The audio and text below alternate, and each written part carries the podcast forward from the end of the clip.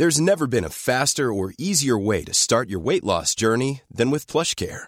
PlushCare accepts most insurance plans and gives you online access to board-certified physicians who can prescribe FDA-approved weight loss medications like Wigovi and Zepbound for those who qualify. Take charge of your health and speak with a board-certified physician about a weight loss plan that's right for you. Get started today at plushcare.com slash weight loss. That's plushcare.com slash weight loss. plushcare.com slash weight loss. Coucou, c'est Mimi. Coucou, c'est Fab. Et bienvenue dans The The Boys, Club. Ah, toujours crier. Pas tout le temps, des fois pas, des fois oui. euh. C'est la surprise à chaque épisode.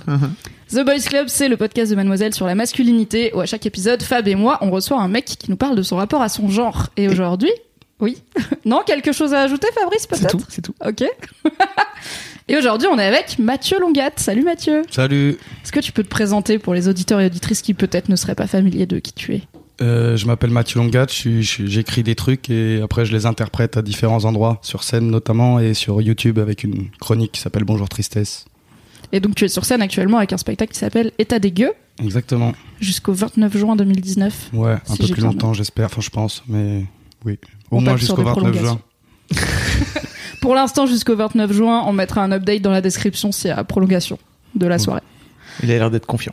Oui. Le ouais, j'ai travaillé cet été je crois. Ça me fait bizarre comme phrase à prononcer mais je crois que je vais rester cet été pour jouer. On change, hein, comme quoi. Ah, ouais. Tu vas pas au festival d'Avignon en- Euh, non, je me suis dit, non, je crois que pff, je crois qu'on s'en fout et qu'on n'y va pas. Voilà. Alors Mathieu, on est là pour parler masculinité. Donc ma première question, c'est ça veut dire quoi pour toi être un homme? Euh, oula, question profonde. Bah, à la base, c'est effectivement avoir euh, un organe génital différent de, de celui des femmes. Euh, J'allais parler de chromosomes, mais je suis capable de me gourer, donc je vais fermer ma gueule. Chromosome C'est X. général. Ouais. Non, je sais, mais justement, j'allais pas mettre le bon au bon genre.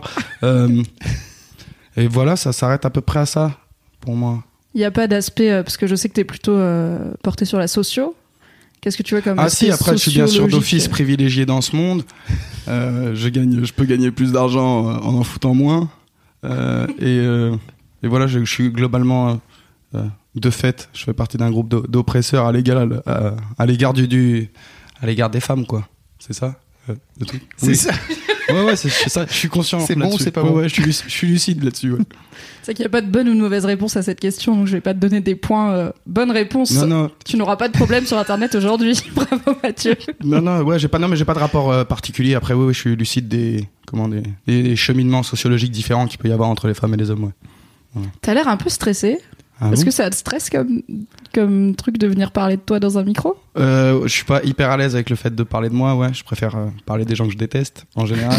je suis beaucoup plus à l'aise avec ça. Mais non, après, je me suis levé il y a très peu de temps. J'ai fait une, une très grande nuit cette nuit. Voilà. Donc peut-être que ça joue. Je suis un peu fatigué. T'as pris un petit café? J'ai pris un- deux petits cafés, Ok. On va se réveiller tranquillement pendant cette discussion, ça va être cool. sachant qu'il est 16h. Personne ne juge ici. Tu sais, t'es un artiste. Tu vis à ton rythme, c'est la C'est vrai, je peux créativité. tout imposer maintenant. Je peux fumer des ouinges aux terrasses des cafés. C'est vrai, ça j'ai remarqué. Sérieux? Non, mais je le faisais déjà avant. Je sais pas si on me fait moins de remarques, mais. J'ai l'impression que c'est plus accepté socialement. Tu vois, on t'est considéré comme déviant d'office. Voilà. Ok, donc pour comprendre l'homme que tu es maintenant, tu as, la trentaine, c'est ça? 31 Ouais, ans? 32 là, depuis 32. janvier. Ok, joyeux anniversaire en retard. C'est gentil. Euh, je pense que c'est important de remonter à la racine de quel petit garçon tu étais. Du coup, Mm. t'étais quel genre d'enfant quand t'étais petit Euh, moi, j'étais enfant euh, très très excité. J'aimais bien les blagues. J'aimais bien traîner avec des gens plus vieux que moi. J'essayais, je voulais l'attention des, des plus des plus vieux, quoi, genre des potes de mon grand frère ou quoi. Et voilà, bah, beaucoup de bruit, beaucoup de bruit. Beaucoup chiant. Voilà, un enfant éveillé mais chiant un peu. Et t'as grandi dans quel type d'environnement familial ou social, tu veux dire? Je- Moi, j'ai grandi Les en deux. pavillon en banlieue. Euh, après, j'ai plutôt une petite famille parce que j'ai un frère et, et mes parents, quoi. Ok. Il a combien de différence avec toi, ton frère? Trois, trois ans. Ok. Ouais, C'était mon grand frère. Et il m'a beaucoup frappé. et J'ai eu personne à qui rendre les coups. Et voilà. C'est euh, peut-être pour ça que je fais de l'art, pour rendre des coups que j'ai pris dans ma vie. Sans victime. C'est beau, moi. Je, tu vois, je, je neutralise. euh, je fais pas un- toute une chaîne de, de la violence subie. J'ai neutralisé. et Je, je renvoie sensible. Quand tu dis qu'il t'a beaucoup frappé, c'était une... ça ressemblait à quoi ce bolossage de grand frère à petit frère? Euh, ben, on avait un écart de- d'âge et de gabarit en- encore maintenant. Du coup, c'était des bagarres très rapides. Euh, mais ça, voilà, il- ça tenait en deux trois coups, mais ça faisait mal. Et il testait des fois. Nous, c'était l'époque du catch dans les années 90, donc Ah, il testait des prises de catch sur moi. Donc je vois une image de mon grand frère, les genoux sur mes omoplates, en train de tirer mes bras en arrière, en disant c'est là, ça fait mal. Bref, jusqu'aux pleurs. Euh, et sinon, non, mais après, c'était les Dragons, c'était Club Dorothée aussi, beaucoup la bagarre après les Chevaliers du Zodiac et avec, après Dragon Ball.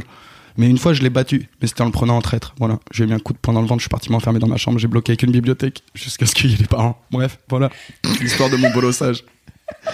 Bon, on parle pas assez de l'implication du club Dorothée dans la masculinité toxique Des trentenaires. des trentenaires aujourd'hui qui se sont tapés à coups de, de, de coups de poing de, de Seiya de, et, de, et de Son Goku, quoi. Tu vois. Exactement, et les Mm. Chevaliers du Zodiac aussi. La force du dragon, bah Ah ouais, ça fait mal Ah, je vois très bien. Ouais, ouais, mais après, j'ai plus, moi, j'ai j'ai beaucoup aimé Club Dorothée. Je suis trop heureux de l'avoir connu dans mon enfance, donc je peux pas en parler en mal. je suis trop triste pour les générations qui ont pas pu le connaître. Genre, leur meilleur dessin animé, c'est une éponge et tout, ça fout le. C'est une éponge quand même ultra Mais chépère. ouais, c'est très chaud. Non, mais c'est très chaud, Bob l'é- l'éponge. C'est un des seuls, un des rares dessins animés de la nouvelle génération que je, que je trouve très marrant. Mm. Voilà. Mais Est-ce que t'étais bagarreur comme enfant ou est-ce que c'est juste que tu te faisais bagarrer par ton grand frère? Non, je me faisais bagarrer surtout. Je me faisais bagarrer. Non, non, j'étais pas trop bagarreur. Après, chahuteur, mais pas bagarreur, non. Et du coup, c'était pas chelou d'avoir ce genre de violence à la maison, même si je me rends compte que c'est souvent enfin, présenté comme un jeu. Mais bon, tu t'es quand même fait prendre des prises de catch par un mec de 3 ans de plus Ouais. que toi, quoi. Non, c'était pas Mais moi traumatisant. aussi, je faisais du catch avec mon frère. C'était la base, quoi, tu vois. C'était la base, le catch. Mais non, ça va, ça m'a pas du tout le traumatisé. marteau piqueur. Et il m'a pas. je, vois, je vois très bien. Du coup, pour les auditeurs et auditrices qui peut-être n'ont pas votre âge et pas de frères euh, ou sont des femmes, euh, c'est redevenir c'est- la mode le catch apparemment là. Ouais. du coup, pour les gens qui ne connaissent pas le catch, le Ouais. marteau piqueur, en, Alors, en audio description, c'est Le quoi marteau piqueur, c'est une prise où tu prends ton, tu fait. Mathieu qui mime. tu prends ton adversaire euh, tête en bas entre tes cuisses, n'est-ce pas Et donc tu le lèves comme ça, ouais. et après tu fais en sorte de, de sauter. Ah, donc euh, l'autre personne cuisses est le marteau sur, sur tes fesses. Voilà. D'accord. Bah, T'as eu, du coup, votre enfance. moi, on a pas mal cassé le lit de, de mes parents comme ça. Ok. C'était notre ring. C'est pas toi. C'était soufflez Par ça. terre. Il y a des trucs c'est chaud hein, vraiment. Il y a des- Ok, les mecs, super votre live. Non, Maintenant, on avait des règles quand même. On, frappe- on se frappait pas au visage avec mon frère. Il m'a mis qu'une patate dans ma vie. Donc c'est peu. Il y en a, ils s'en prennent beaucoup plus. Mais on se tapait pas au visage. hein. Enfin, on évitait. Est-ce que c'était pour pas laisser de traces, pour pas se faire cramer, ou est-ce que c'était par respect de quand même non, euh, pas du tout. C'était un espèce de respect fraternel. Après, encore une fois, il m'a mis une belle gauche un jour. Il m'a couché devant ses potes. C'était vraiment pas sympa. En plus, j'étais un peu vieux.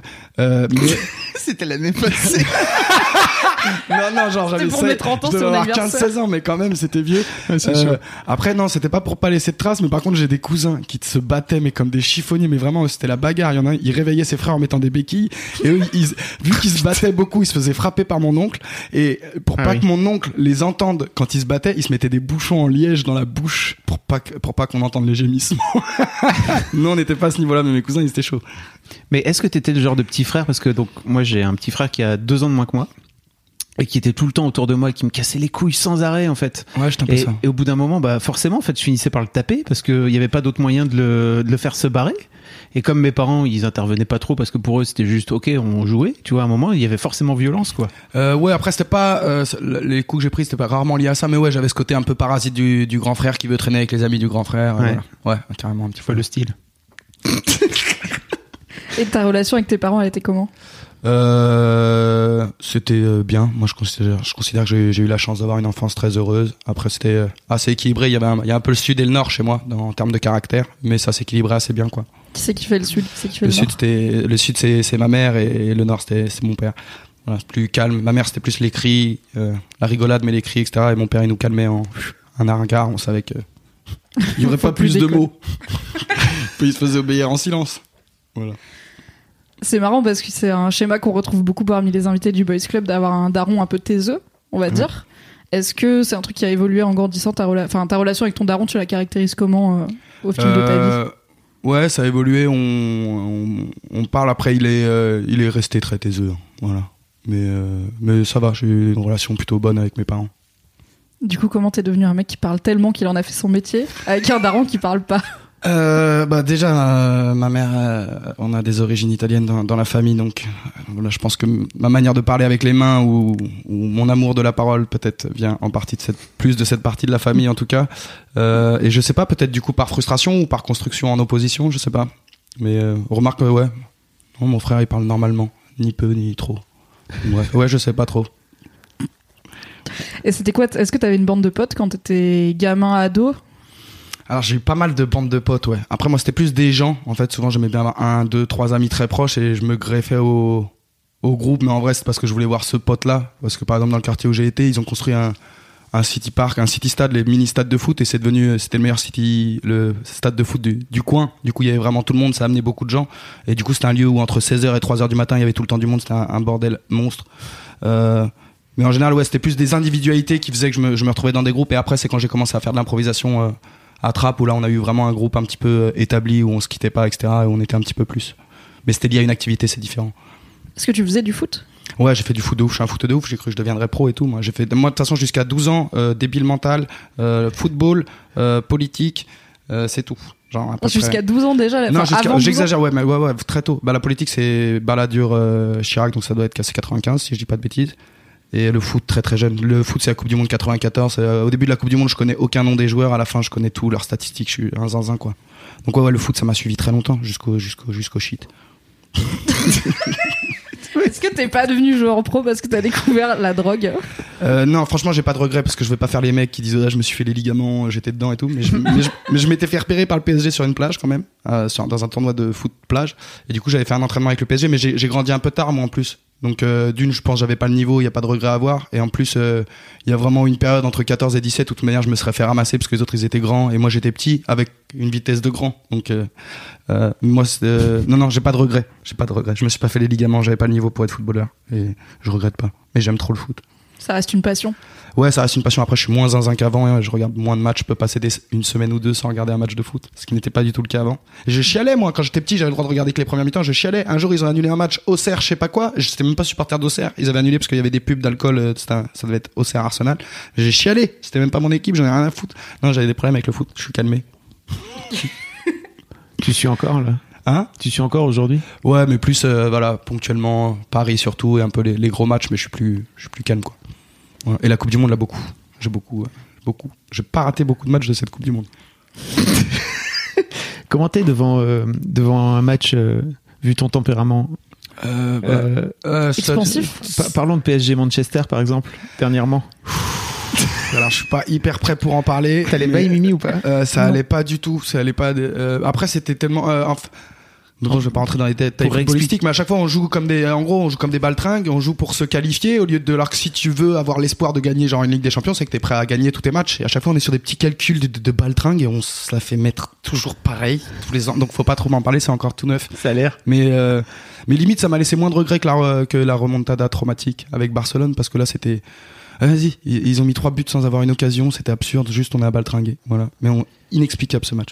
C'est le match de foot le moins explicable que j'ai vu de ma vie je crois. Pour expliquer à Mimi et les gens qui peut-être suivent pas le foot, le PSG depuis 2-3 ans se fait bolos en, en, en Ligue des Champions. Donc survole de très très loin la Ligue française parce qu'ils sont ils ont vraiment une équipe qui est trop forte pour la Ligue française. Là ils ont ils ont gagné, ils ont été champions de France ce week-end, ils ont ouais, ça, y a 20 quoi, quatre- ouais, si, ouais, 20 points d'avance. C'est n'importe quoi, ça ressemble à rien. Ok, c'est ils y vont pour dire on est on est venu, Bah, mais ils savent déjà qu'ils ont gagné. Quoi. Voilà. Et, et donc leur objectif, c'est plutôt de gagner la Ligue des Champions. Et ils se font bolos, mais de façon à chaque fois. euh, spectaculaire ça fait deux fois qu'on rentre dans l'histoire sur des défaites genre à Barcelone personne n'avait ne, ne s'était pas qualifié en, en gagnant 4-0 à l'aller et là personne ne s'était pas qualifié en gagnant 4-1 à l'extérieur bref on est genre Et surtout, c'est à la- vraiment vulgaire à la dernière minute, c'est-à-dire que T'as le droit d'être à vulgaire. chaque fois, hein, à chaque c'est fois, à la pas- dernière minute, à chaque fois, mais bref. Mais ça nous pendait au nez de toute façon. ça part sur un, ça part sur un penalty de dernière minute, tu vois, un truc euh, vraiment. Un truc sur une frappe, elle va même pas dans le but et tout. Bref, vas-y, m'en parlez pas. Dit, m'en parlez plus. Tu nous l'as énervé la Fabrice. Mais c'est intéressant parce que pour moi, le foot et la masculinité, il y a un vrai lien, tu vois. Ah bah ouais, c'est sûr. ouais. Ah ouais, Est-ce que t'es- est-ce que t'insultes ta télé? Est-ce que t'insultes les J'insulte très très fort ma télé. euh, les commentateurs, euh, ils sont pas en reste. Parce que Est-ce que t'as déjà cassé des objets France- à cause d'un match de foot Mmh, non, non, je crois pas. Mais moi, je suis très peu. euh, en fait, un jour, j'ai vu un pote euh, énervé mettre un chassé dans son rétroviseur euh, de voiture et après, deux minutes après, être en train de le rescotcher comme un gros blaireau. Et ça m'a servi là de leçon. J'ai jamais compris les gens qui cassent leur matériel. Donc, je, je fais pas ça. Pourquoi Genre- casser tes propres trucs Il- il- il- en plus, on venait de tomber en panne. C'était vraiment, il ajoutait de la peine à notre peine. C'était horrible. J'ai dit, plus, ce jour-là, j'ai dit jamais je casserai un truc à moi. je l'ai vu, il avait l'air trop bête.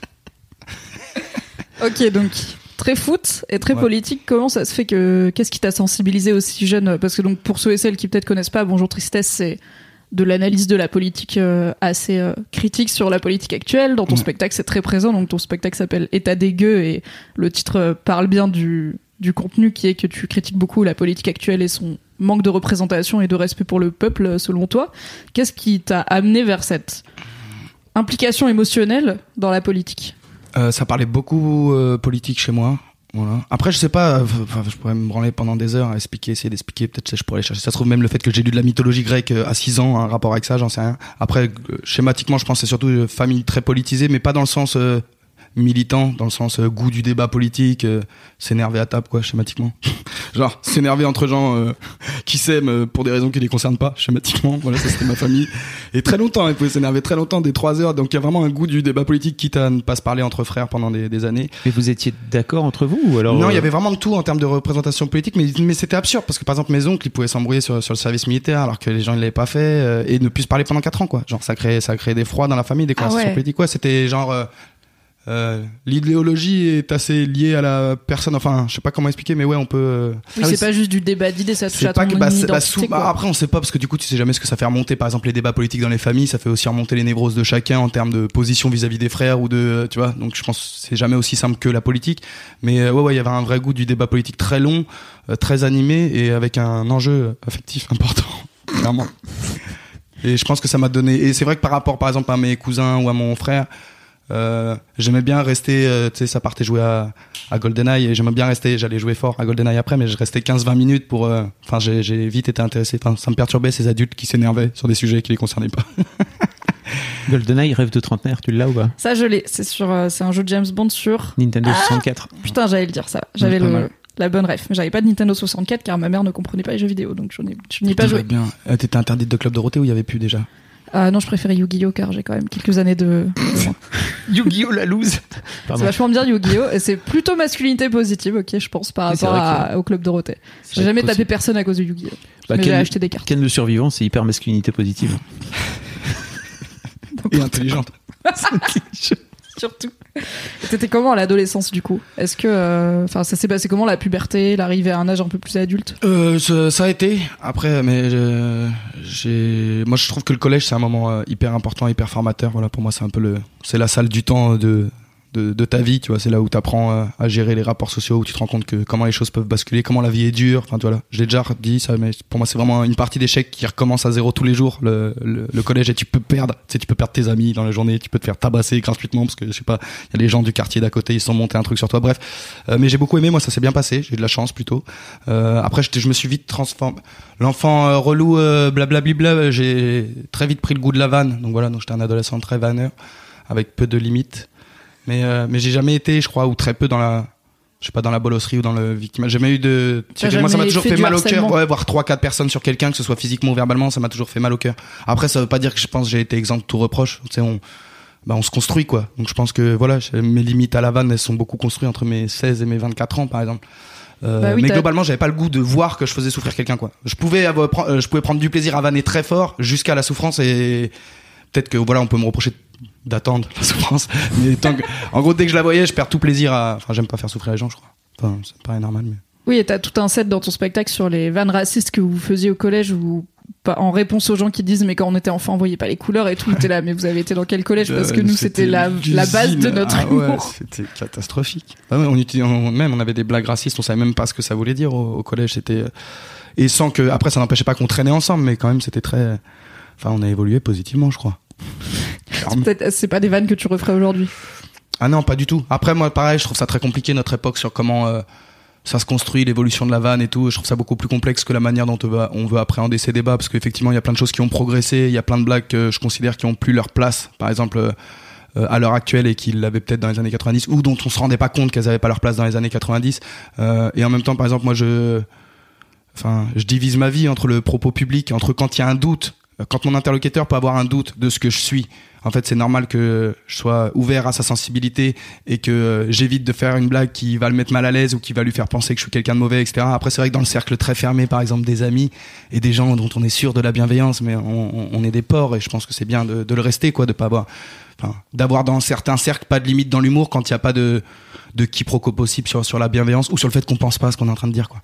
Et c'est vrai que parce que Bah, il y a un truc, euh, voilà, je- en général, c'est plus les, les blaireaux qui sont un truc, oh, la sceptisation de l'humour, tout ça, mais c'est vrai que je pense qu'il y a un truc au moins qui mérite euh, une vigilance, quoi. Voilà. Parce que c'est aussi euh, euh, bien, enfin, c'est aussi une partie de l'humour de faire des trucs qui sont pas entendables, ou, et on peut faire des blagues euh, sans penser le fond de cette blague horrible, ça, j'en suis convaincu, quoi. Après, je te dis, il faut juste euh, au moins travailler quand c'est des sujets complexes ou qui peuvent blesser des gens et essayer de le faire avec bienveillance et surtout connaître en fait tu vois. Par exemple dans j'évite dans mon spectacle je vais moins parler des sujets que je connais moins et typiquement les trucs qui sont très très proches de ma vie je vais plus me permettre parce que bah, je considère que pas que je suis légitime mais que ça m'est plus naturel quoi. Enfin que ça va se sentir que c'est bienveillant que du moins j'ai vraiment côtoyé le, ce dont je parle quoi.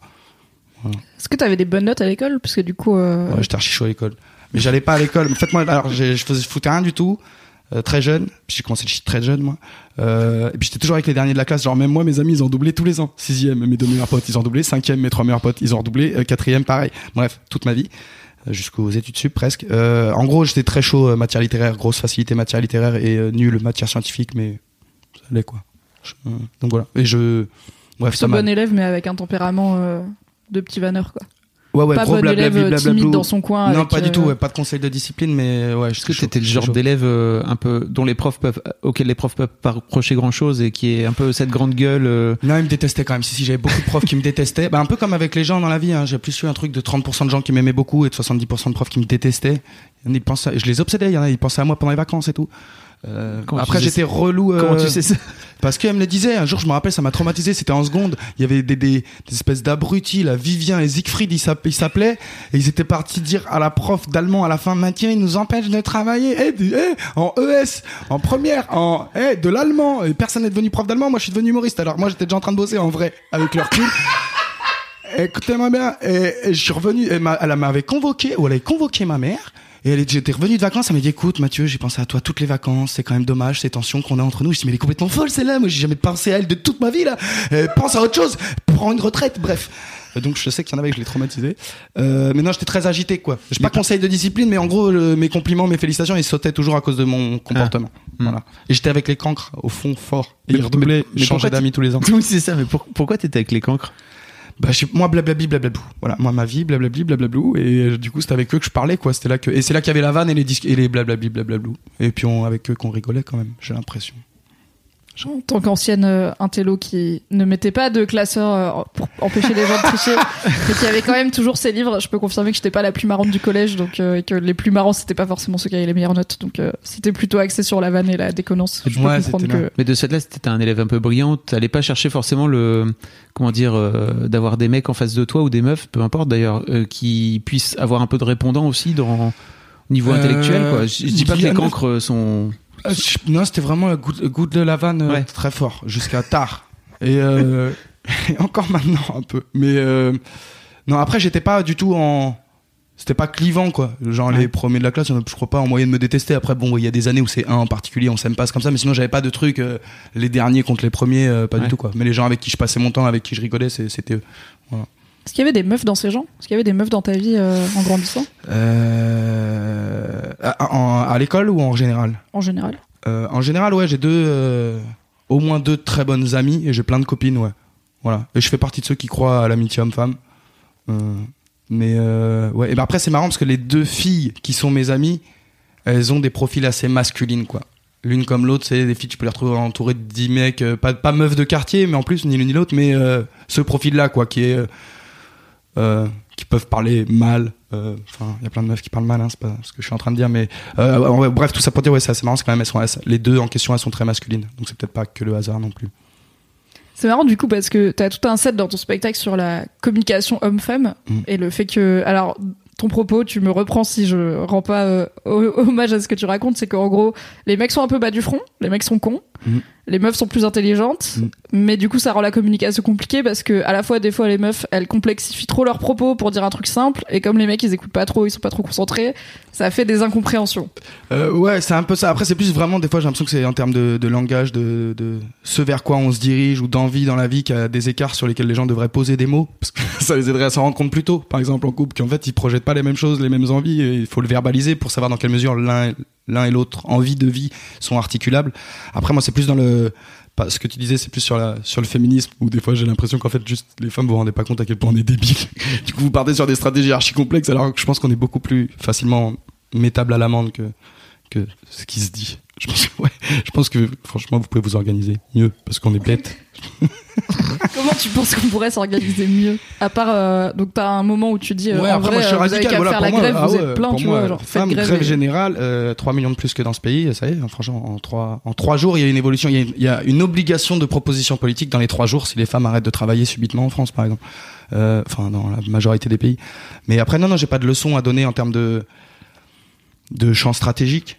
Après, euh, c'est vrai qu'en termes de constat, je trouve que qu'il y a toujours une marge de progression, quoi. Et surtout, euh, le, enfin, le constat de, vie, euh, le constat inégalitaire entre les femmes et les hommes est, absolument inacceptable. Et, du coup, quels que soient les, les biais, il faut essayer de trouver des moyens pour le réduire au plus vite, quoi. Qu'est-ce que tu veux dire par le fait que les hommes sont plus cons du coup? Qu'est-ce qui fait que t'as l'impression que ton ça, que- genre, et alors que t'es quand même en plus un mec intelligent et tout, qu'est-ce qui fait que t'as l'impression que. Moi, alors j'exagère et je caricature plus volontairement le, le, le propos dans le spectacle, mais euh, ouais, j'ai parfois l'impression, enfin, après, dans, le- dans- par exemple, dans le, comment dire, dans, dans la fascination, euh, par exemple, il y a une fascination du pouvoir et de l'argent, euh, enfin qu'on retrouve aussi chez les hommes, mais sur la fascination du pouvoir, par exemple, c'est plus un défaut aussi que je pourrais euh, que je pourrais trouver aux femmes. Mais globalement, oui, j'ai, si je dois caricaturer, euh, j'ai le sentiment que les hommes sont je sais pas, tu leur mets un grand écran plat et une belle montre, euh, ils sont contents quoi. Euh, J'exagère, mais en gros ils projettent des envies peut-être un peu moins globalement poétiques que, que les femmes. Même si encore une fois c'est histoire de schématiser, mais j'ai pas d'avis établi. euh, enfin. Est-ce que tu penses que t'as cette fascination, toi, pour les symboles de pouvoir masculin Non, euh, grosse pas. voiture, grosse télé, Ah, pas grosse du montre tout. Moi je roule dans une poubelle, euh, là, elle est tombée en panne sur le périph, je sais même pas, elle est en train de se faire ausculter par la street quelque part, en cours. euh, je vais pas la retrouver et je, et- et je vais, et je vais repartir avec une voiture sobre. Pour moi les voitures par exemple c'est vraiment un truc de point A à point B. Et pour moi, c'est une virilité déplacée, tu vois, de placer de toute manière sa virilité ou sa masculinité dans des objets. Euh, après, je suis pas matérialiste pour un, pour un sou, moi. Autant je peux dépenser de l'argent pour des voyages, pour des trucs, mais genre le matériel, euh, voilà. Euh, après, j'ai forcément des pathologies d'homme, hein. Je ne le nie pas. Mais ça me demanderait un peu de temps de savoir en quoi être un homme a pu me, me définir de manière inconsciente, quoi. Ça me demanderait de la réflexion. Mais il y a forcément, il y a forcément.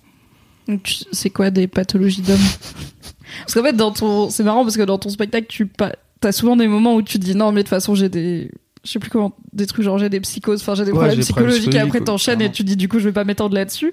Et comme je savais que tu venais, euh, du coup j'ai vu ton spectacle hier et j'étais là, j'ai hâte d'être demain pour lui demander c'est quoi ces trucs. J'étais au fond comme ça en me frottant les mains en mode Hé, hé, hé, je vais l'avoir sur un canapé avec un micro, trop bien. T'es coincé, mec.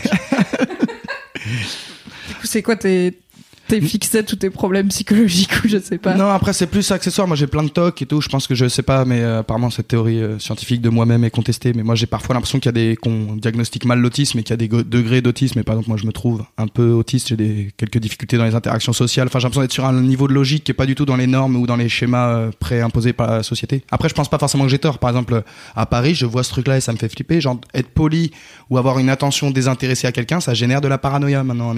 Tenir une poussette ou des trucs comme ça. À chaque fois quasiment il y a la meuf avoir, avoir une seconde de battement de dire il me propose ça de manière très intéressée c'est bizarre. Du coup euh, moi par exemple je décide je, je reste poli donc euh, mais j'ai du mal dans les interactions. Parfois je tu sais pour moi il y a des problèmes. J'ai du mal avec tout ce qui est hum, comment on dit pas norme mais euh, Codes sociaux. ouais les codes sociaux ou des fois euh, les codes sociaux vraiment au sens parfois classe sociale. J'ai l'impression qu'il y a des trucs de normes de classe sociale alors pour moi voilà je- j'essaie d'en venir à mon propos. Euh, après ouais j'ai, voilà je reviens de loin avec euh, avec les tocs je suis un peu obsessionnel euh, j'ai un terrain paranoïaque, j'ai des problèmes. Mais bon, on se soigne, tranquille. Bon, ne se soignes pas de soigner la paranoïa avec le shit, hein, ça marche pas, clairement. Du coup, est-ce que tu as essayé d'autres trucs comme par exemple aller voir des psys Elle Non, va te ah- coincer là. Elle est en train Alors, de- non, elle- voir des psy archi pas. Après, je connais un médecin.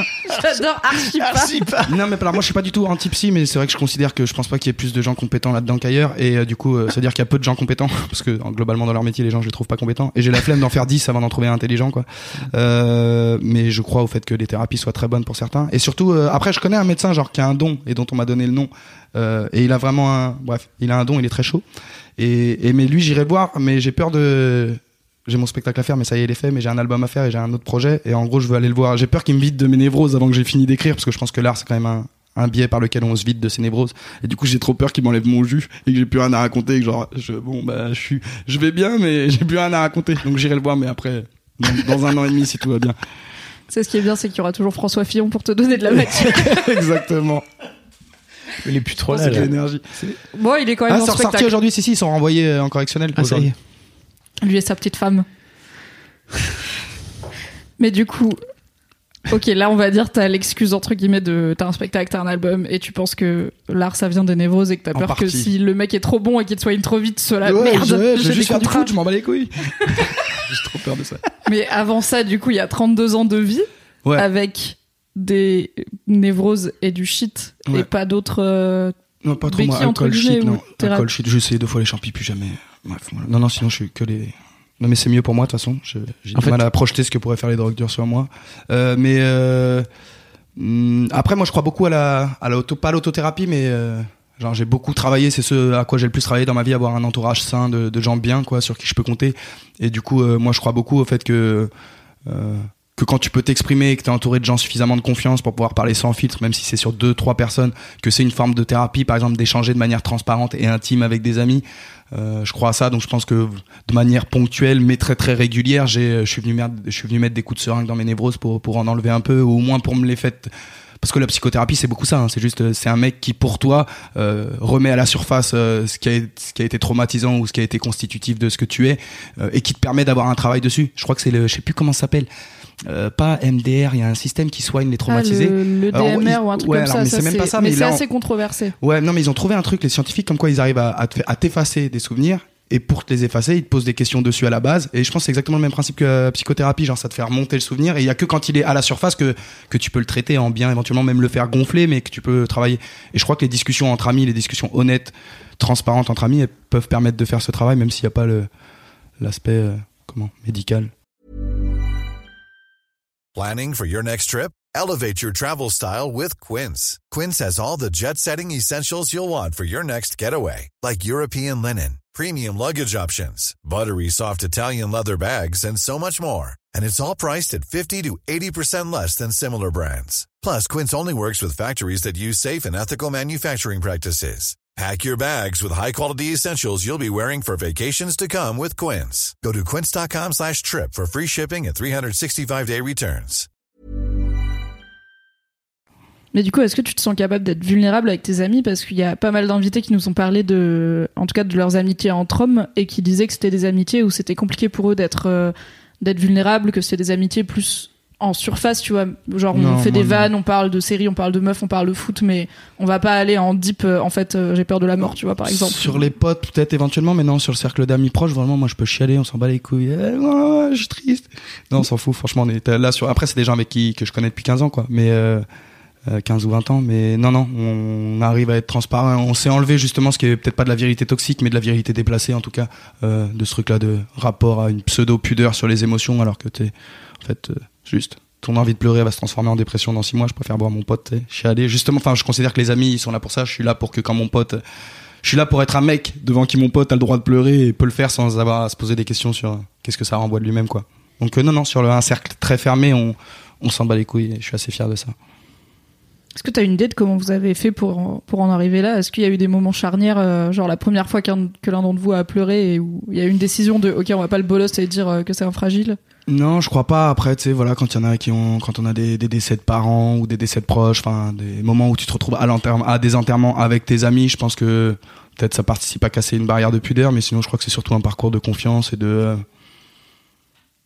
Ouais, de confiance. Et en grandissant, chacun à titre individuel, on a déconstruit, je pense, euh, ce rapport à la virilité un peu dite débile qui est euh, faut se tenir droit et pas avoir envie de pleurer, quoi. Et je dis ça comme si on chialait tout le temps. Je sais même pas si j'ai chialé, tu vois. Faudrait que je réfléchisse pour me dire est-ce que j'ai déjà chialé devant mes potes, mais je sais que je le ferai sans, sans Oui, pitié, tu sais quoi. que c'est un truc que tu peux envisager sans Ouais, te dire sans euh, problème. je vais perdre mes potes. quoi. Et sans qu'ils se disent, euh, je sais qu'aucun des gens à qui je dis ça, hop, v'là le faible. On, le- on le soutient, mais v'là le faible quand même.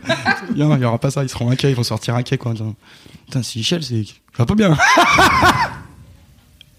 Bref, non, ouais, ça va. Je suis content, je suis très fier de ça. Je suis très fier des gens dont, dont je me suis entouré. C'est certainement ce que j'ai réussi de mieux dans ma vie. Donc, euh, je suis content.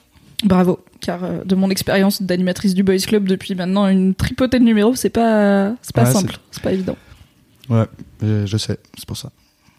Ça se passe comment ta vie amoureuse? Ton rapport avec les meufs, euh, au-delà du coup de tes, de tes potes meufs, mais les meufs pour pécho, t'as vu? J'ai beaucoup été en couple très longtemps, moi. Donc, euh, voilà. C'est quoi très longtemps euh Très longtemps, c'est euh, 3, 5, 10 ans. Euh, 3. Euh, ouais, je fais. Non, je fais 3. Qu'est-ce que je raconte N'importe quoi. Euh, par exemple, je fais 3, 5, 3 ans. Donc, mais en gros, tout bout à bout, ça faisait quasi- quasiment de, de plus de 10 ans de relation de couple. Parce que ça s'est à chaque fois plutôt euh, enchaîné. Euh, j'ai pas d'avis, pour moi c'est une construction. euh, voilà, j'essaie de faire en sorte, euh, comme pour la vie, quoi, de prendre ce que, d'apprendre au fur et à mesure et d'essayer de pas reproduire les. Voilà, ce qui m'angoisse, moi, c'est les gens qui, de manière inconsciente, euh, répètent les mêmes erreurs ou les mêmes échecs et tout. Euh, moi, pas trop. Voilà, je, chaque fois, ça, ça, ça rate pas pour les mêmes choses. voilà.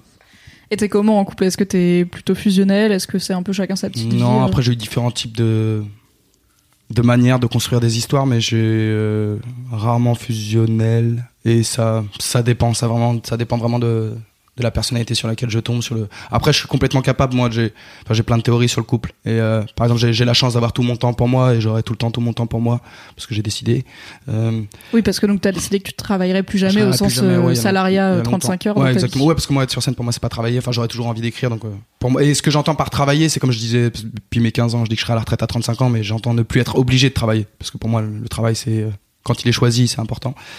Euh, mais en gros, moi, ma théorie, c'est qu'il y a des gens, ils sont en couple depuis 35 ans ensemble, d'accord Mais ils bossent comme des cons 50 heures par semaine. Euh, ils se voient le week-end. Et en fait, le cerveau, le week-end, il est là pour récupérer quand tu bosses pour un truc qui t'intéresse pas 50 heures par semaine. Euh, et en fait, ces gens-là, ils se connaissent pas. Moi, ma théorie, c'est que moi, par exemple, j'ai la chance d'avoir tout mon temps. Et quand je trouve une fille avec qui on a tout, tout, tout notre temps, si on passe deux mois ensemble, vraiment ensemble, eh ben, on se connaît mieux que voilà les gens qui sont en couple depuis 5-6 ans. Et pour moi, c'est un grand luxe de, de mon statut ou de mon mode de vie. C'est que j'ai l'impression que je vais avoir beaucoup plus de temps pour euh, la recherche amoureuse, qui est un truc qui me passionne. Je crois encore à l'amour. Voilà. Et du coup, j'ai l'impression que, tu sais, je triche. C'est comme si j'avais huit fois plus de temps que les autres. Euh, et du coup, il y a cet intérêt dans ce mode de vie là de parfois de vivre des histoires qui peuvent durer 2-3 mois, mais en vrai, qui valent peut-être, euh, tu sais, 3 ans d'histoire pour d'autres. Il y a des gens, ils partent en vacances ensemble une semaine. Ils disent, Ah, t'es ça, toi? Et toi, t'es ça? Mais allez, casse-toi, j'ai pas envie de faire ma vie. Ou même les vieux qui se retrouvent à la retraite, ils se découvrent. Ils disent, c'est toi ma vie? Et casse-toi, rien à faire ensemble. Genre, il y a des gens, ils peuvent être ensemble que en étant ensemble 20 heures par semaine. Et ça, ça m'an- ça m'angoisse beaucoup aussi, les gens qui. Le non-choix amoureux, quoi. J'ai l'impression qu'il y a beaucoup de gens, ils sont avec une meuf ou avec un Par mec. défaut, parce, quoi. parce que, où c'est arrivé par dé- l'addition du par défaut, par routine, par pression sociale, etc. Ça fait qu'il y a très, très, très peu de gens qui ont un, un parcours de recherche amoureux, voilà. Il y en a un, mais je pense que c'est vraiment une probabilité très mince. Et je trouve ça trop triste. Est-ce que tu dates sur des applis? Ou est-ce que tu fais ça pas, euh, incapable. Incapable, maintenant c'est cuit. Je suis mort dans le film de toute façon, mais non, j'ai jamais fait. Euh, après, j'ai toujours eu. euh, Pourquoi tu dis que c'est cuit? Parce que euh, parce que là, maintenant, je suis, ouais, je suis pas une figure, mais je suis reconnu, quoi. Je suis reconnaissable, quoi. Donc, mort, mais de toute manière, je l'aurais, jamais fait, je pense. Mais c'est intéressant. Pourquoi tu Pourquoi ce Pourquoi serait tu sans privé? considères que c'est grillé Hein? maintenant? Bah, je sais pas, mais c'était quoi? C'était pas Kian à l'époque qui avait, euh, qui s'était inscrit sur un site et tout le monde disait, ah, vas-y, ça le blaireau, t'as que ça à faire de prendre les, les, les statuts des mecs connus et tout. Il arrivait pas à gérer une meuf, le pauvre, parce que tout le monde disait que c'est impossible que Kian soit sur le réseau. Donc, euh, euh, mais je m'imagine, mais de toute façon, j'ai jamais fait, euh, moi, mes derniers trucs de chat, c'est euh, caramel ASV, quoi. Vraiment. Ah ouais. T'es pas très connecté, quoi. Non, pas du tout. Après, via mes réseaux sociaux, je le suis et, et j'échange, tu vois, avec des gens sur, sur les réseaux sociaux. Mais non, non, les applis de rencontre, très peu. J'ai toujours considéré que le monde était assez vaste. Euh, voilà. Et après, je suis pas, je suis pas du tout papillonneur, moi, donc euh, voilà. Ça me, ça me s'y prête. Il y a un truc qui me, pas qui me, c'est-à-dire qu'encore une fois, je trouve ça génial pour plein de gens et hyper utile et euh, ça peut être un. Mais il y a aussi clairement un truc qui m'angoisse dans, le rapport consumériste au sexe, dans le, dans le, le, nihilisme, le, vide, la vacuité de, de, de, de ce sur quoi se créent les rencontres entre les gens. Il y a un truc qui m'angoisse sur les applis, quoi. Le truc de. Ouais, bref. Et puis après, j'ai un rapport à l'intimité qui est. Enfin, qui existe. J'allais dire important, mais non, mais qui existe, tout simplement. Et j'ai l'impression que ça disparaît sur certains sites de rencontres. Mais alors, c'est marrant parce que tu dis que t'es vachement, t'aimes beaucoup la recherche amoureuse, mais c'est euh, après tout c'est qu'un outil. Tu vois, ces, ces apps de rencontre, elles sont, elles sont un peu comme une sorte de, de répertoire où tu peux justement aller chercher. Ouais, complètement, mais il y a un truc euh, robotique et de. euh, de non-confrontation au destin ou, à la, ou aux probabilités.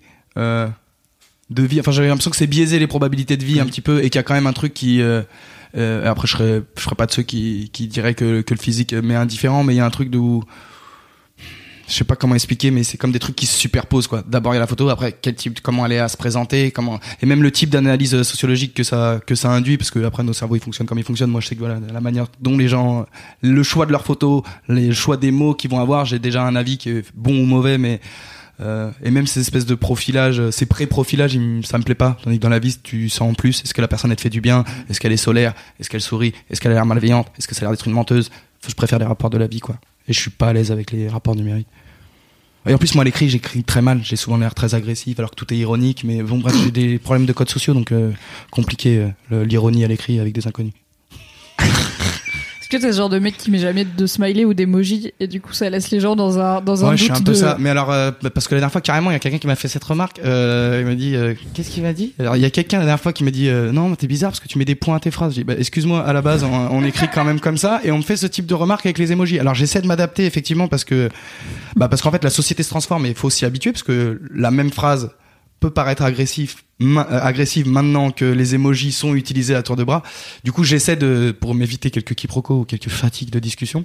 Euh, mais à la base, ouais, je suis, le- je suis les mecs euh, sans emojis. Mais ça y est, je me suis, je me réadapte un peu depuis Mais sur les, trois ans. sur les messageries instantanées, si tu mets un point, ça veut dire un truc. Ça veut dire que c'est un genre de, de fin sèche sur ta phrase, tu vois, genre, Bah, ok. Bah, ça, j'ai découvert genre une semaine. Quelqu'un m'a dit euh, carrément, tu mets des points. Je dis ouais, excuse-moi, carrément, je mets des points. Ouais, parce que pareil, à la base, c'est comme ça qu'on construit les phrases. Le grand drame des gens qui écrivent correctement sur internet, c'est que tout le monde les trouve mal polis.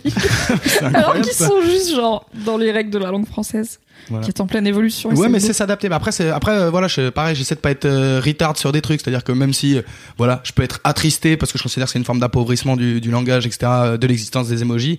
euh, il faut que moi je me les réapproprie un minimum quand les gens, quand ça commence à être presque des mots, en tout cas de, la ponctuation. Je sais pas appeler ça, mais c'est entre les mots et la ponctuation maintenant les emojis. Donc voilà, pour, bon, je m'adapte quoi. Tu seras le seul gars qui utilise l'emoji aubergine pour vraiment parler d'aubergine. Mais c'est- j'ai mis mes 10 piges à comprendre. C'est c'est c'est Je comprenais veut pas dire la il y a des fruits, mais j'ai compris, j'ai compris. ça. Non, mais je me dis peut-être là, euh, qu'il y a encore un auditeur ou une auditrice qui sera là. Bah quoi? Tu vois? Ouais, une, ratatouille quoi. Et la pêche. La pêche, c'est les fesses. voilà. Petit cours d'émoji euh, du cul. Car il n'y a pas ouais. le droit d'avoir des vrais émojis du cul. Et les euh. gouttes d'eau. Ça peut. Alors, c'est soit le sperme, soit euh, la cyprine. Ça dépend de qui l'envoie et dans quel. Mais bon, on est dans un Ah, bail d'excitation. C'est bon à quoi. savoir. Bah, hésitez archi pas hein, à me préciser d'autres trucs. comme ça, parce que moi, je suis monsieur quiproquo, monsieur le pied dans le plat.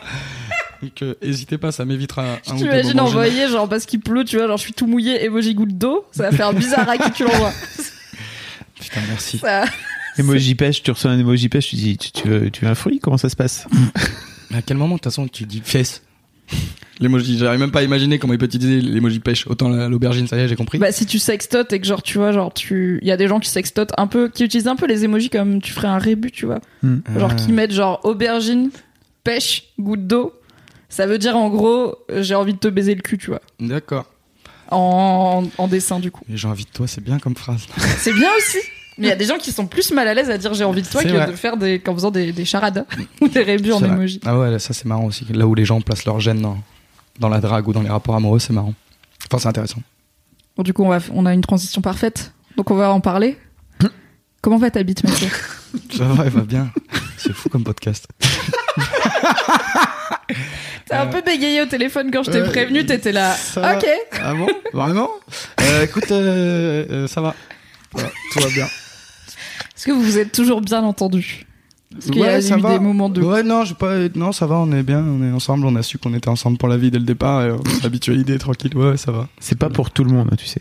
Non, je sais, Mm. je sais. Et, par- et je pense que, pareil, mais après, c'est au niveau du sexe en général, mais euh, particulièrement chez les hommes, ça prend une place dans la psyché, même dans la construction personnelle qui est euh, largement sous-estimée. Et je pense que ça du sexe aussi, c'est-à-dire que le sexe, faut voir comment ça influe sur nos actions de manière consciente ou inconsciente, sur nos actions, sur nos choix, sur nos discussions, sur les gens dont on s'entoure même.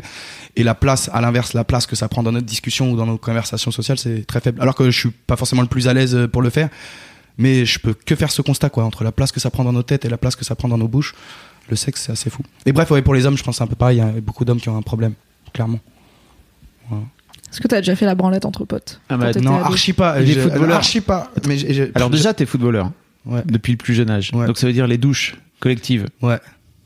Ça m'a pas traumatisé. Est-ce que Après, vous au bout d'un faisiez moment, le ça truc où vous partait en faites pipi couille. dessus euh, sous la douche Archi pas, mais cassez-vous. Mais qui vous raconte ces rumeurs-là là C'est Fabrice Non, on se pissait pas dessus. Non, après, euh, à Ah, l'adolescence, on ça se part un peu en couille. Tu dis, ouais, ouais, je suis cousin, qu'est-ce qui t'arrive, toi? Et toi.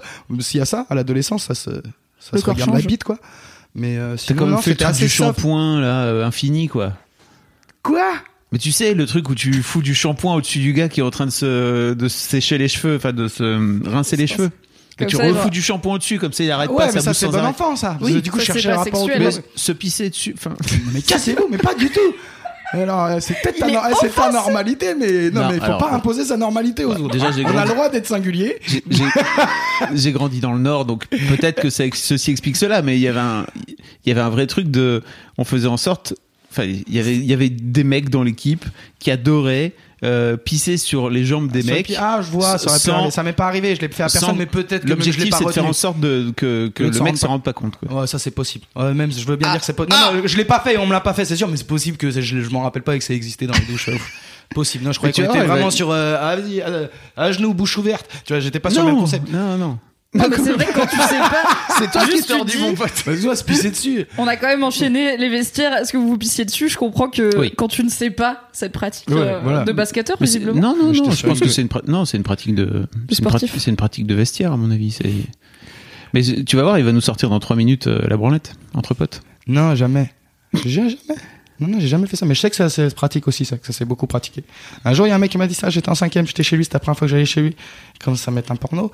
Après, il a dit Ça te dérange si je me branle? Je dis Mais casse-toi, mais bien sûr que ça me dérange si tu te branles. Et il s'est pas branlé. Voilà.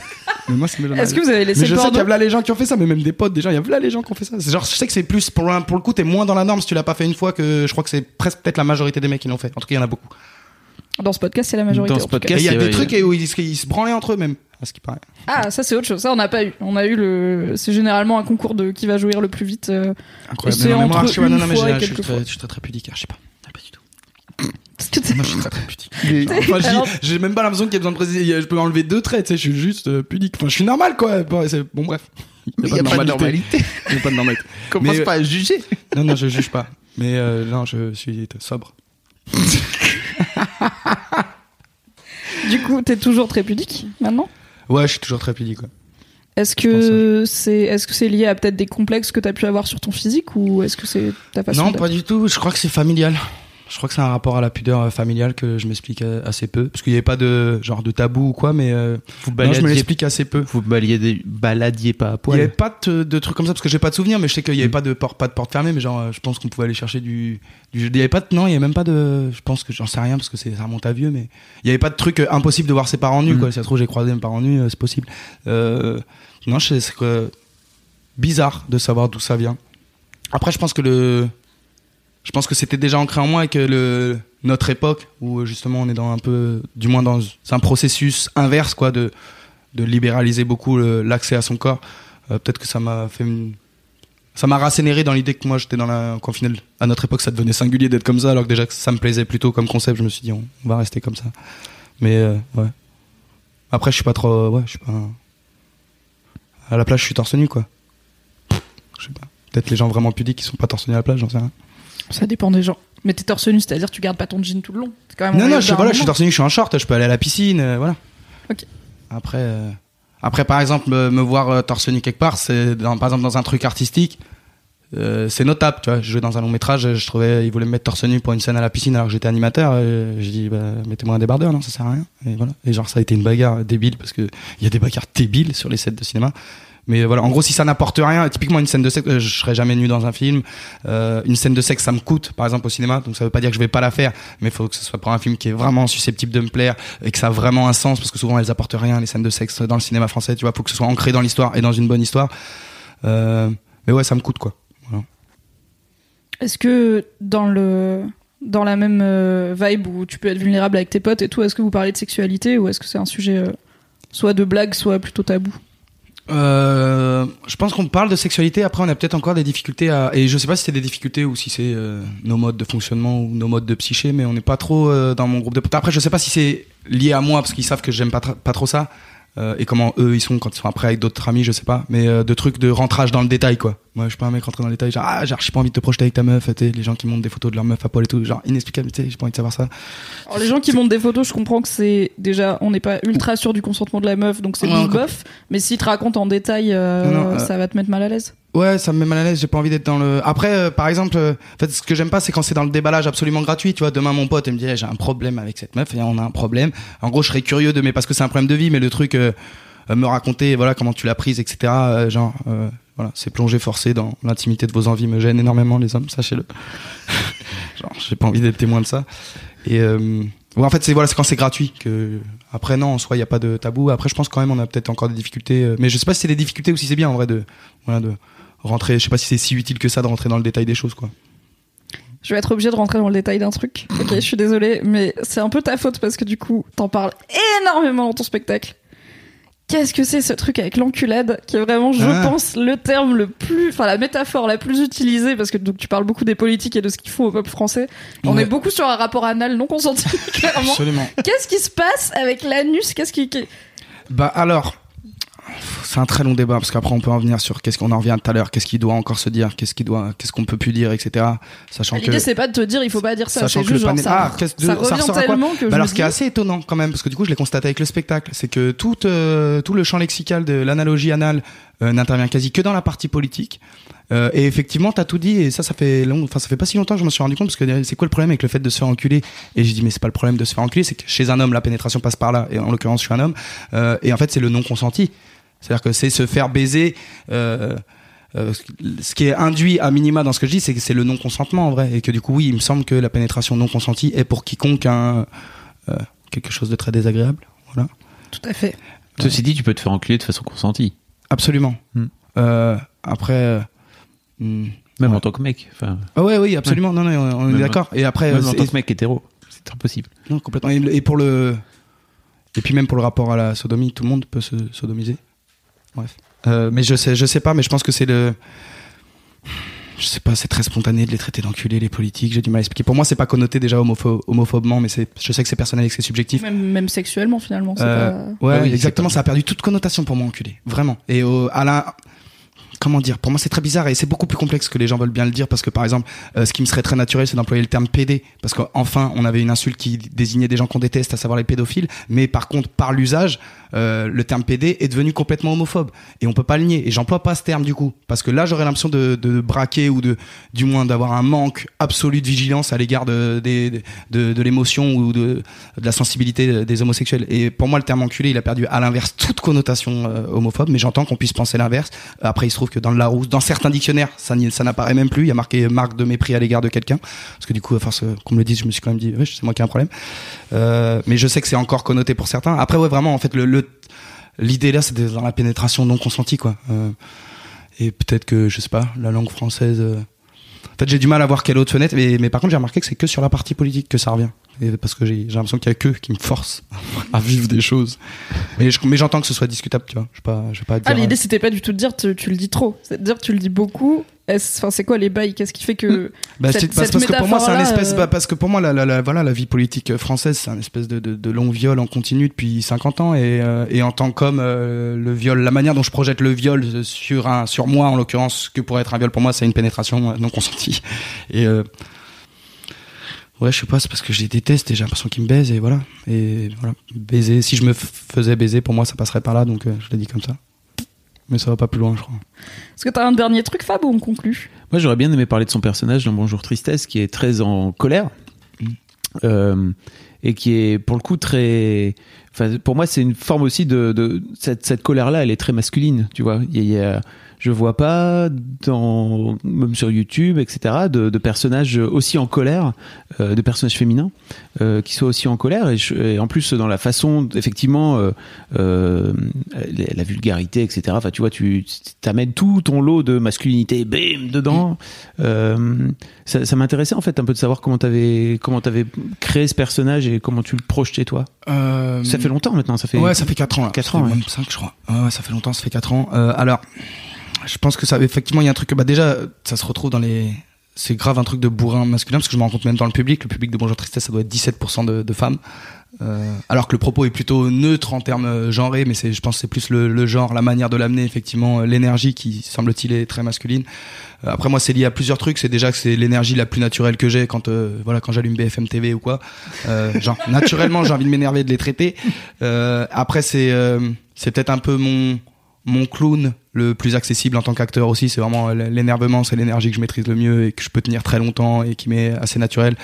Euh, et du coup, je pense que quelque part, vu que c'était le truc avec lequel je me lançais en tant qu'auteur, je me suis, avec ça c'est avec le recul, c'est que maintenant que je me rends compte, je me suis peut-être, euh, je suis, peut-être venu chercher l'armure un petit peu la plus accessible pour moi, derrière lequel cacher euh, ce que je suis, quoi. C'est parce que c'est une énergie qui m'est très naturelle et, en même temps, c'est, c'est- le fait de choisir d'interpréter via un personnage, c'est aussi une manière de se cacher, je pense, consciemment ou inconsciemment. Donc euh, voilà. c'est lié à ça, je crois. Euh, et après, ouais, c'est assez, c'est très bourrin et c'est marrant parce que par contre sur le spectacle, je pense qu'on est peut-être pas sur du 50-50 hommes-femmes, mais c'est très très très varié et on sent que le fait que je parle très différemment, euh, que ce soit beaucoup plus souriant, que que ça joue. Quoi. t'es pas en train. de- J'espère que t'es pas en train d'hurler euh, Non, je dès la sur minute personne. une sur ton public. Non, non. Minute une, il dit je vais pas vous crier dessus. Voilà, je précise à l'avance que je parle normalement. ok, cool. Voilà. Du coup, dernière question. Est-ce que t'as pris, je sais pas si t'as pris le temps d'y réfléchir. Est-ce que t'as une idée de mec qui représente pour toi une version positive de la masculinité? Ouais, mais on doit tous dire le même. euh, Non, vraiment pas. Ah ouais, Il y a une bonne variété de réponses. Euh, mais moi, c'est débile Macron. comme réponse. Mais non, j'allais dire Zidane, mais c'est débile comme réponse Ah parce bah que non. de ce non, qu'on c'est l'a. pas débile. Euh, pour moi, je sais pas, mais en fait, c'est pas. Euh, ouais, de la masculinité. Bah, bah, voilà. En fait, si, il représente euh, un truc de masculinité, mais hors le champ de des femmes, parce que c'est marrant quand tu me poses la question, tout de suite, je le projette dans, en termes de comportement vis-à-vis des femmes. Alors que là, tu parlais de masculinité uniquement. Euh, et ouais, moi, j'aime beaucoup, c'est euh, tu vois le, le charisme, la sobriété, euh, le fait qu'il parle peu mais bien. Je- genre l'inverse de moi, en vrai. je Il s'énerve pas. mais je trouve qu'il a un truc, tu sais, de, de stature, de port de cou et de, de sobriété qui est, qui est ouais, de, de, so- de sobriété classe avec une certaine élégance qui est, euh, c'est ce que je me représente de ce qu'est une, une masculinité euh, attirante, genre. Tu t'es te- seulement le deuxième à dire Zidane. Le précédent, c'était Roman Fressinet. Et euh, du coup, je vais te poser la même question qu'on lui a posée à lui. Comment t'as vécu le coup de boule de Zizou, qui était pour le coup un truc euh, peu sobre et peu, peu discret, et plutôt dans une réaction un peu viriliste de euh, il a traité sa mère ou sa sœur, je sais plus. euh, il était Materazzi. comme ça, Zizou, fallait pas lui dire le mot de trop. Il en a rien à foutre où qu'il soit. Si c'était le mot de trop, il vrillait, lui. Il vrillait, il vrillait. Il était très sage, très calme. Et j'aime, j'ai, euh, j'aime bien ces gens-là aussi qui se battent sans dire un mot. C'est juste au bout d'un moment, écoute, tu m'as trop manqué de respect. Bing! Euh, j'étais traumatisé parce que c'était une finale de Coupe du Monde contre l'Italie. C'était genre très, Ah oui. très important pour moi. Euh, et, et, et, et c'était le retour de Zidane. On ne devait pas y aller à cette Coupe du Monde. Il est revenu parce que c'était Domenech, le pire coach de l'histoire de France. Tout. Bref. Euh, et du coup, c'était horrible parce que c'était nous saboter la finale. En même temps, pour moi, la finale, en fait, elle s'arrête 6 minutes avant. Il fait une tête. Il y a Gianluigi Buffon qui fait une parade absolument incroyable. Normalement, c'est là-dessus qu'on se doit se qualifier.